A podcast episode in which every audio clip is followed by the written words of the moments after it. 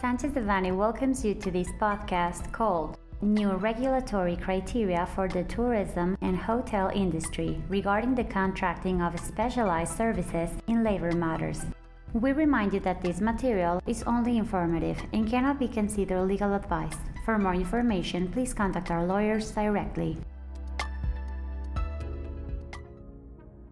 On December 12, 2022, was published in the Official Gazette of the Federation the application of criteria for the catalog of services that are not considered under the framework of the reform of the law that prohibits outsourcing as specialized services for the tourism and hotel industry, covering the following activities. Room cleaning, registration of guests, attention to guests, cooks, bartenders, waiter captain, waiters, laundry attendants cloakroom attendants, general cleaning staff, kitchen cleaning and care, and reservations and guest billing. The above criterion is effective as of December 30th, 2022, so it is advisable for the tourism and hotel industry to be aware of these new provisions and carry out an internal analysis of the following aspects current contracts with service providers with specialized responsibilities that imply registry of service providers of specialized works,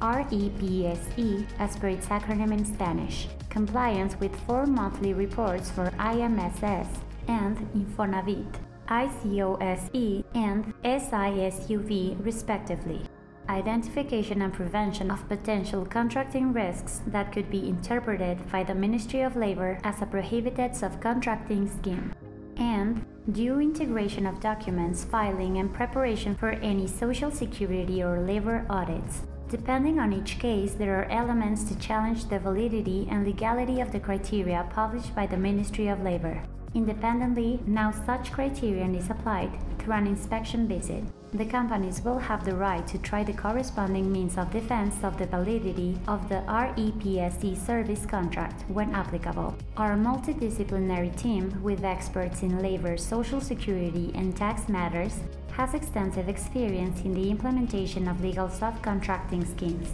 as well as in preventive preparation before possible inspections or audits by authorities, avoiding fines and penalties for what could be considered prohibited subcontracting of personnel.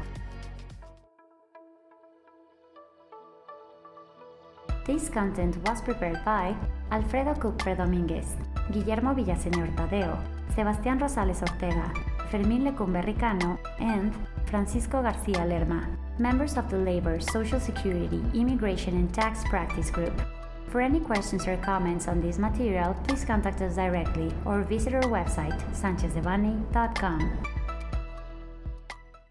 Unless otherwise specified, users of this podcast may save and use the information contained here only for educational, personal, and non commercial purposes. Therefore, its reproduction for any other medium is prohibited, including but not limited to copying, retransmitting, or editing without prior permission of Sanchez Devanny Eseverri,